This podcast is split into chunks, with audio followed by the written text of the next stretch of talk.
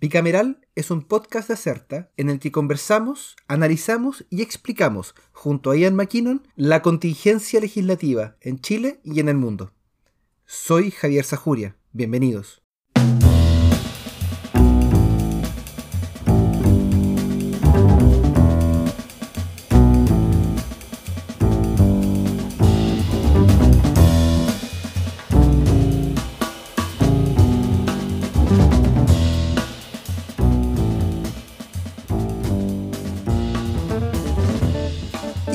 Esta semana tenemos varios temas, igual que la semana pasada, en vez de enfocarnos en uno solo, vamos a hablar como de básicamente tres o cuatro temas clave em, de lo que está ocurriendo en el Congreso eh, y, y creo que con eso esta sería la penúltima semana del año legislativo y a la próxima vamos a tratar de hacer un poco un resumen de qué fue, eh, qué fue lo que ocurrió durante este año y particularmente lo que se viene.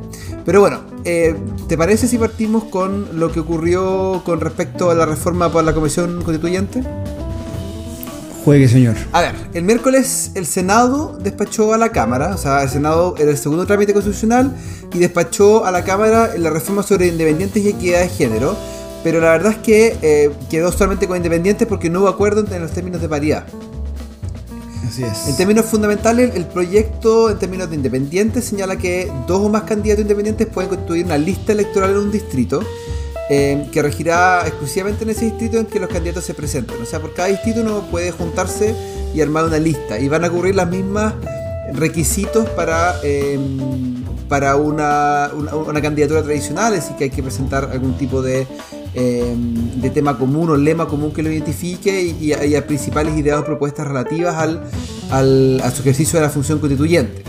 En términos del, tamaño de las listas van a ser básicamente la magnitud del distrito, o sea, cuántos se, eligen por ese distrito más uno. O sea, si un distrito elige a 5, la lista no puede tener más de 6. Ahora, lo que es muy interesante es que se estableció un requisito de que las listas de independientes tienen que juntar 0,4% de firmas, 0, tienen que juntar firmas equivalentes al 0,4% de las personas que votaron en ese distrito en la elección anterior. Ahora eso uh -huh. es muy importante, con un tope de 1,5%, pero muy importante porque la regla para establecer partidos políticos, en cambio, habla de 0,25% de la región. Y, y, hoy día estamos viendo la aparición de algunos partidos instrumentales, como el Partido por la Dignidad, que, que, dirige James Hamilton, y que claramente ellos, ellos abiertamente son instrumentales y que tiene mucho que ver con eso, con el hecho de que es más fácil en términos de firmas juntar firmas para un partido que firmas para eh, una lista de, de independientes. Ahora, el, el texto saliendo del tema independiente, después se, se, sometió a votación el texto de paridad. Se sometieron a votación sí. dos textos. El, el, primero, el que fue aprobado por la Cámara de Diputados, que lo hemos comentado, tuvimos a Julieta Suárez Cabo contándonos cómo, cómo funcionaba. Y otro proyecto que fue presentado por senadores de Chile Vamos y que entiendo fue eh, coordinado directamente por el gobierno y que proponía establecer listas cerradas. O sea, que la gente votara, en vez de por un candidato o una candidata, vote por una lista o un partido en un determinado, eh, en un determinado distrito. Y con eso lo que se logra es que la, lista internamente está eh, constituida por personas, por hombres y mujeres en, números iguales y se, se, iba a hacer una distribución para que, que asegurarse que eh, de manera de, de, manera igual hubiera igual número de listas que se partieran con una mujer o con un hombre. O sea, porque es importante para los que no conocen listas cerradas, que en Chile no, no, no tenemos mucha experiencia al respecto. Las listas cerradas, eh, básicamente uno vota por uno por una lista y después se ve a partir de esa cantidad de votos cuántos candidatos, eh, cuántos cupos elige esa lista y a partir del orden en que el partido mismo pone los candidatos o candidatas en esa lista es como se, eh, se define quién, quién llega. Entonces en el fondo las personas nunca votan por un particular candidato. Y al hacer una, una distribución de hombre-mujer, hombre-mujer, hombre-mujer, lo que se logra, o lo que se lograría en, en estricto rigor, es que eh, se, se, podrían elegir, si es que un, una lista elige más de un, candidato, al menos uno va a ser hombre y otro va a ser mujer. Ahora, el problema con ese modelo, y que nos contaba Julieta hace un tiempo, es que no asegura paridad, porque tú puedes tener un distrito con eh, tres listas que, que eligen a un candidato eh, y esas tres listas parten con un hombre o con una mujer y por lo tanto queda todo el distrito representado por un solo sexo. Por lo tanto, si bien es mucho mejor en términos de representación de candidaturas, a la hora de la conformación de la, de la convención no tiene necesariamente eh, el resultado de paridad. Esa propuesta fue rechazada, eh, o, más bien no alcanzó, o sea, fue rechazada por, por 14 votos a favor y 24 en contra y una abstención. Adelante. No, no, no, termina. ah, y en el caso de la propuesta de la Cámara de Diputados fue, fue rechazada en el sentido de que no se obtuvo el quórum, a pesar de que hubo 24 votos a favor, 14 en contra y 2 abstenciones. Estuvo a un solo voto de haber pasado, y, así como dato, dato freak, horas antes del, de la votación, el senador Juan Castro RN se comprometió por Twitter a votar a favor y fue una de las dos abstenciones, así que yo no sé muy bien cómo habrá sido esa discusión interna con el, con el senador Castro. Sí, yo también quería agregar algo eh, rescatado de, Twitter y es, la explicación que da eh, el senador Felipe Cast respecto a la justificación que habría habido en el oficialismo para votar en contra de, la, de, la, de las indicaciones eh, él, básicamente estaba, dio, no sé si lo pueden ver, está un hilo ahí en su, en su cuenta de Twitter. Básicamente lo que dice es que aquí hay detrás una estrategia de tipo política para tratar de asegurar el modelo que le gusta al oficialismo, que es el de la lista cerrada que tú explicabas recién. Eh, y básicamente lo que hicieron fue no votar por la alternativa de la oposición. Eh, si seguimos la línea argumentativa, lo que podría suceder en la Cámara es que el oficialismo apruebe todo lo demás, no debería haber problema con los temas independientes, va a rechazar obviamente las modificaciones que hubo en el Senado. Entonces el artículo respecto a género, o a paridad de género, va a irse a esta instancia de resolución de controversias, podríamos llamarla, que hemos, lo hemos mencionado varias veces en, en nuestros capítulos, le hemos dado poco tiempo.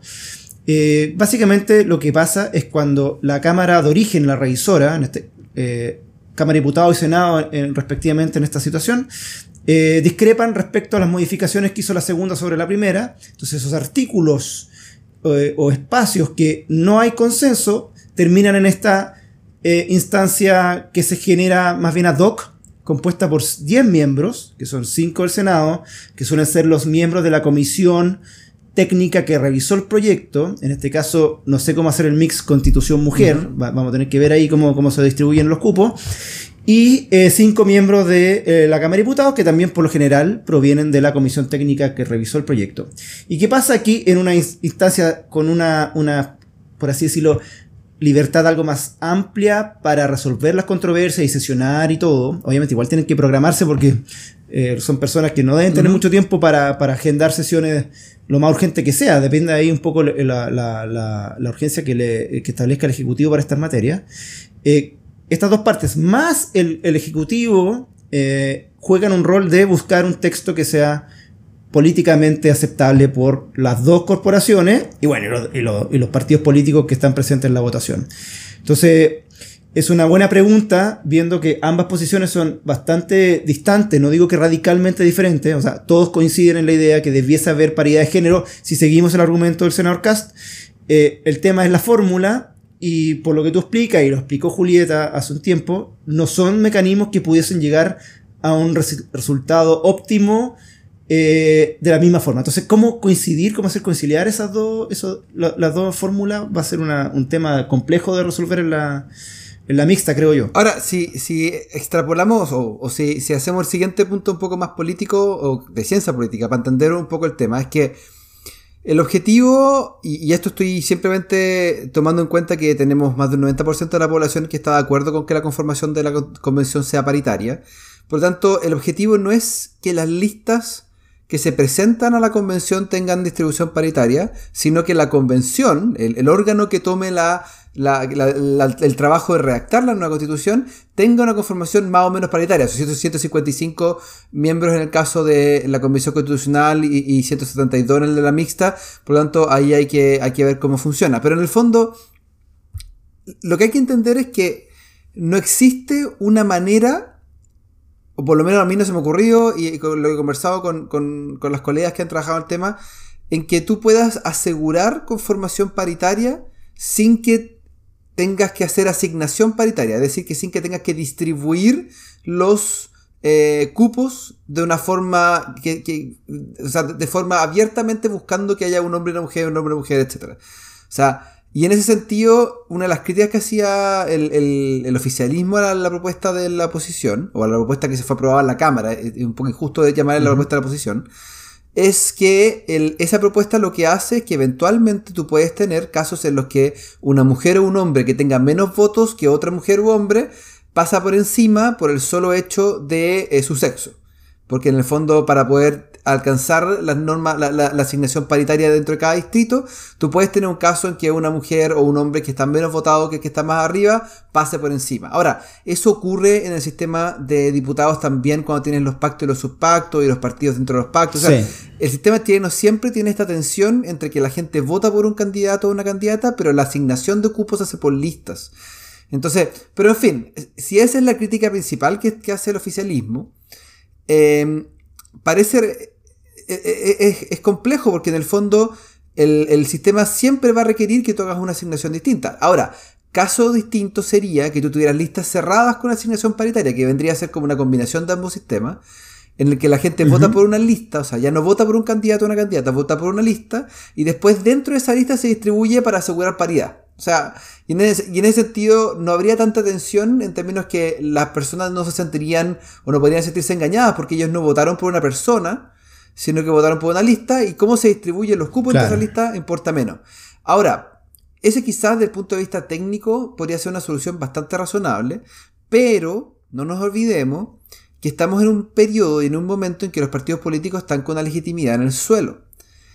Y pedirle a la ciudadanía en un contexto de voto voluntario, de alta polarización y en medio de un proceso constitucional que es cuestionado por parte de la ciudadanía, particularmente por sectores de la sociedad civil, pedirle a la ciudadanía que vote por partidos y no por personas en este contexto, particularmente con un eh, casos como que lo que conversábamos que a los independientes les va a costar más eh, obtener firmas que a los partidos políticos, me parece que es un poco arriesgado. Es, una, es una, posición compleja. Ahora, Felipe Cas también decía en Twitter ayer que podía usarse las dos, em, la doble papeleta, es decir, que haya, que haya listas de hombres y listas de mujeres y la gente vote por cada una. Em, y, eso también tiene otros problemas, como comentaba Julieta, que, que, en el fondo es una forma de segregación. Entonces ahí hay una pregunta normativa respecto a si es que vale la pena o no. Pero en fin, Queda mucho, eh, vamos a comentar la próxima semana cuando tengamos la resolución del tema, eh, o al menos tengamos claridad qué va a pasar, si es que alcanza a salir algo antes del receso legislativo, o si vamos a tener que esperar a marzo. Acordémonos que viene el 8 de marzo y que, eh, como os he dicho muchas veces, es difícil pensar que sea una buena idea llegar al 8 de marzo sin alguna fórmula de paridad.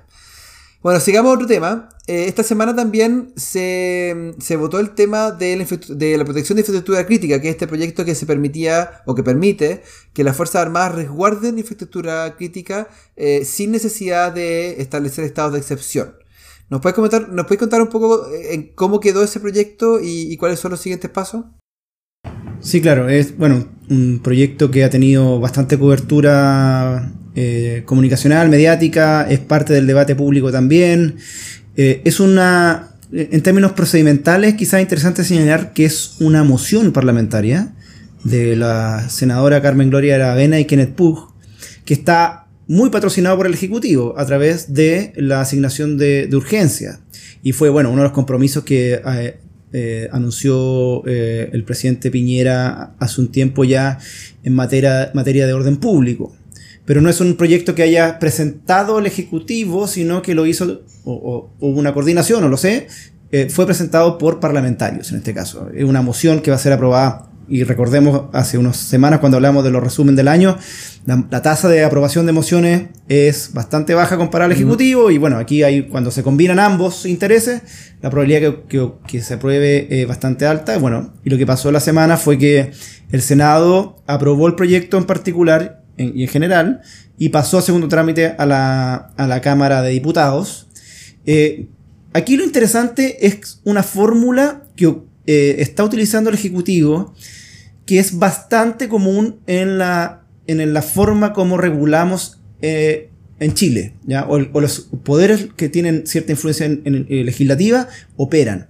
Y es la de delegar a un reglamento que prepara ex post el Ejecutivo, y, en más específico la entidad técnica encargada, el ministerio a cargo, los detalles de la ley que se aprueba. ¿ya?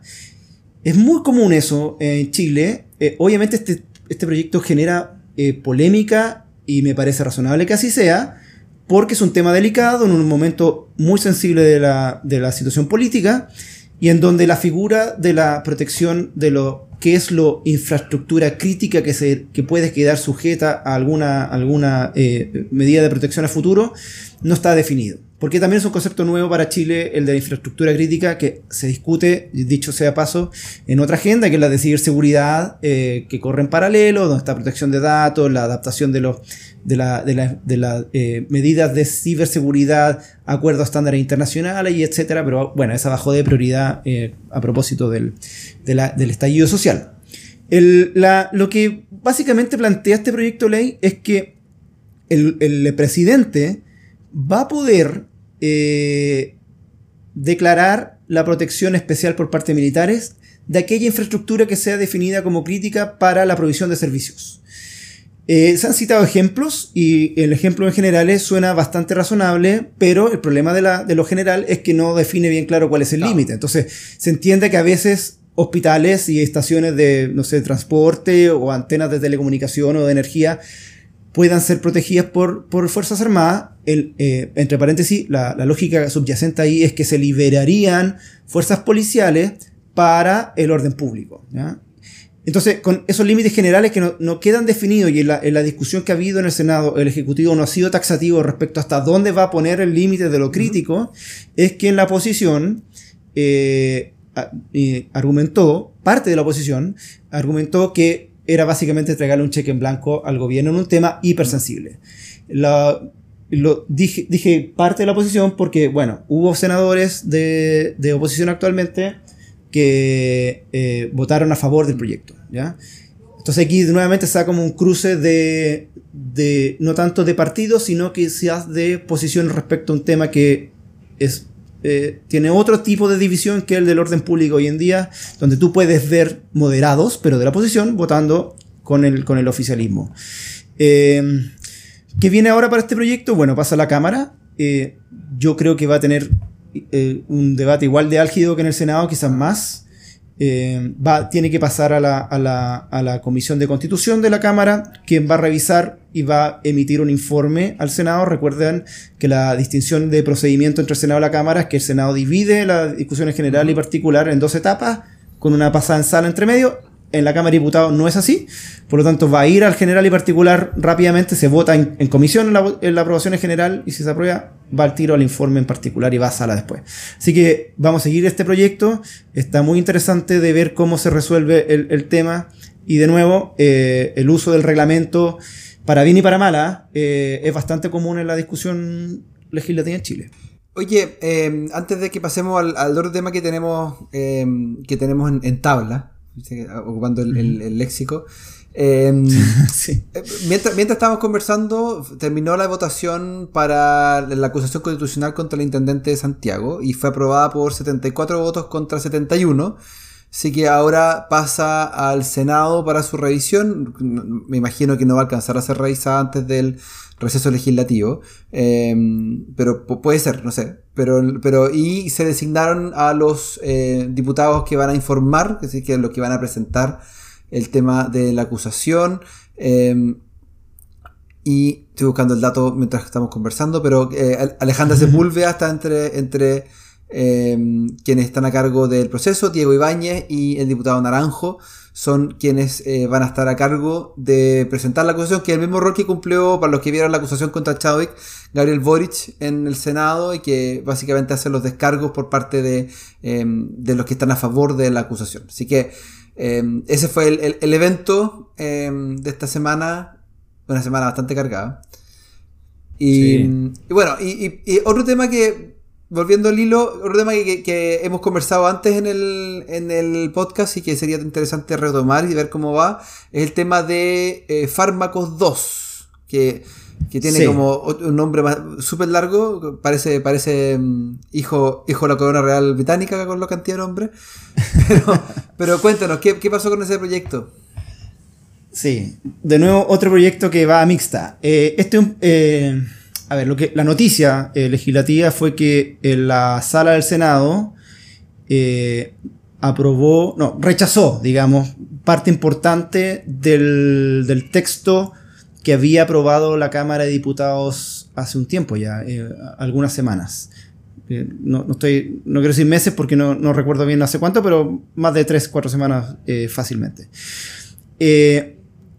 Lo mencionamos hace un tiempo, este es un proyecto de larga data, entró el año 2017 a tramitación por el Senado, un proyecto del senador Guido, Guido Girardi y otros, y efectivamente en el camino ha tenido muchos cambios. De partida ha sido visto por varias administraciones que le ponen un ángulo diferente eh, al, proyecto. De hecho, este era el, proyecto original era mucho más, eh, ¿cómo decirlo? le entregaba muchas más potestades a el sector público en la regulación y definición de establecimientos de farmacia y, la, y prohibía la integración vertical entre los laboratorios que producen los medicamentos y las farmacias que los venden a la, a la población. Eh, a la vuelta al Senado, el proyecto tuvo tantos cambios eh, que parte importante de, los senadores consideró que hay temas que no, no les satisfacen en cuanto a su contenido. Por ejemplo, que la facultad que tenga una farmacia de suspender voluntariamente la producción, distribución y dispensación de sus productos, que el registro de productos farmacéuticos y sus requisitos asociados esté limitado como se definió en, en la Cámara, el, temas relativos a publicidad, temas relativos a la prescripción, que son muy importantes. O sea, el tema, esto es quizás lo más eh, eh, efectivo que podría ser, eh, o el cambio más importante que puede tener para el día a día de, nuestro, de nuestra relación con, con, la, salud, es que el, doctor, cuando te recete, o la doctora, cuando te recete un medicamento, no va a poder poner el nombre fantasía, sino que la denominación común internacional, y es un cambio cultural de arriba hacia abajo muy importante. Bueno, el, se sabía hace quizás varios días ya que esto iba a ocurrir en el Senado, que el Senado lo iba a rechazar porque estaba así el ánimo, porque de nuevo, eh, si bien no quieren, en este caso, no, no digo que nuevo, pero en este caso no quiere el Senado torpedear o boicotear el proyecto en el punto de rechazarlo para que no se promulgue o se despache, sino que creen que la comisión mixta es la más adecuada para resolver estas diferencias. ¿Por qué? Bueno, es un espacio más acotado, van a participar quienes han seguido el proyecto desde hace más tiempo, los de la Comisión de Salud del Senado en este caso, incluido el senador Girardi, que es, que es, eh, que es uno de los autores principales. Por lo tanto, en esta especie de eh, petit comité, eh, o comité de ad hoc, o la cocina, si quiere llamarlo, pero del todo muy reglamentada, eh, van a poder resolver estas diferencias entre, la Cámara, el Senado y particularmente el Ejecutivo. Eh, de hecho, había un, eh, yo creo que hasta el Ejecutivo está como, no diría que satisfecho con, este camino, pero sí no lo veía con malos ojos en su momento, pues había contenidos que estaban siendo aprobados por la Cámara de Diputados que no le gustaba mucho al, oficialismo pero no tenía los votos. Entonces aquí en esta, instancia se da, se puede dar la posibilidad de adecuar las visiones eh, de, estas tres partes. Así que es, son muchos temas sí, que quedaron, pasaron a, la comisión mixta, la, solo en términos numéricos, entre lo que salió del Senado, pasó por la Cámara y volvió al Senado, hay 90 cambios ¿ya? del proyecto original.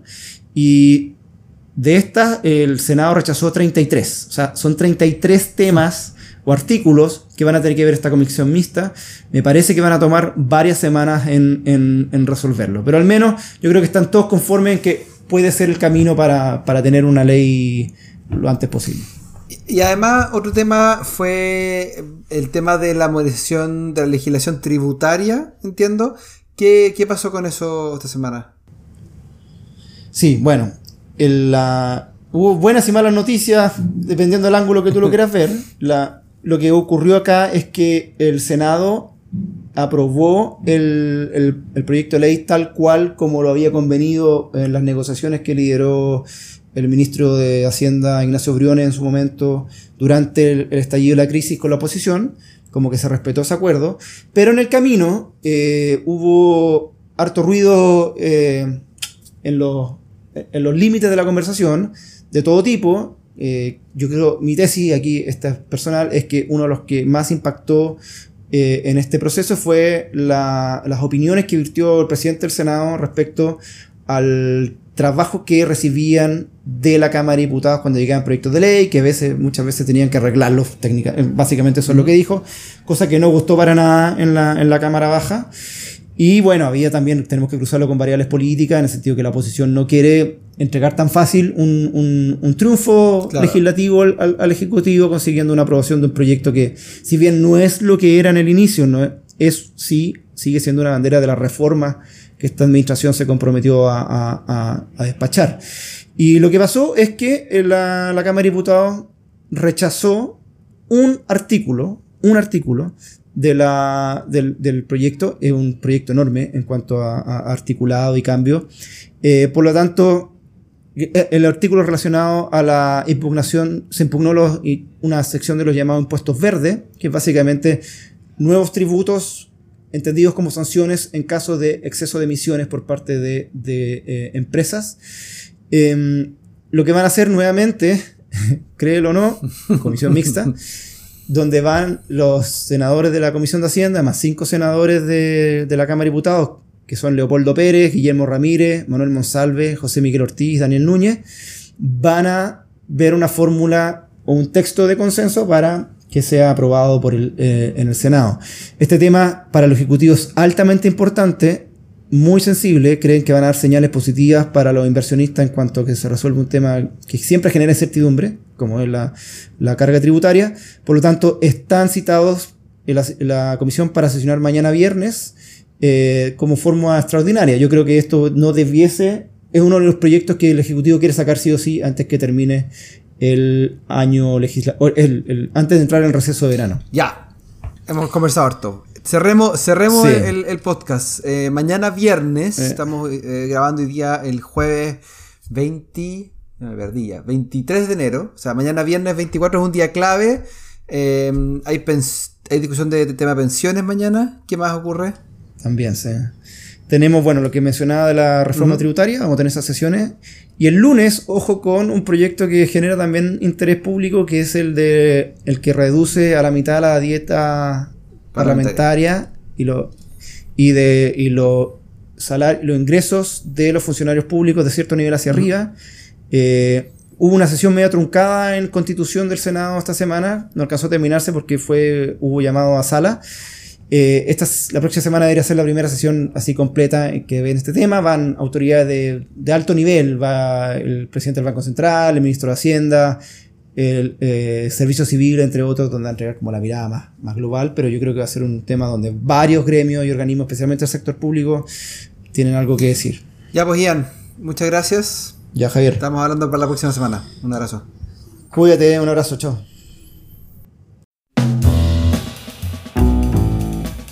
Recuerden que Bicameral es un podcast de Acerta. La producción y conducción estuvo a cargo de Javier Sajuria y de quien les habla, Ian McKinnon. Y nuestro tema musical se llama Yacomo, de Mural Band, gentileza de Rodrigo Recabarren. Acerta es una consultora en comunicación estratégica y asuntos públicos. Para más información sobre sus servicios, visita www.acerta.cl.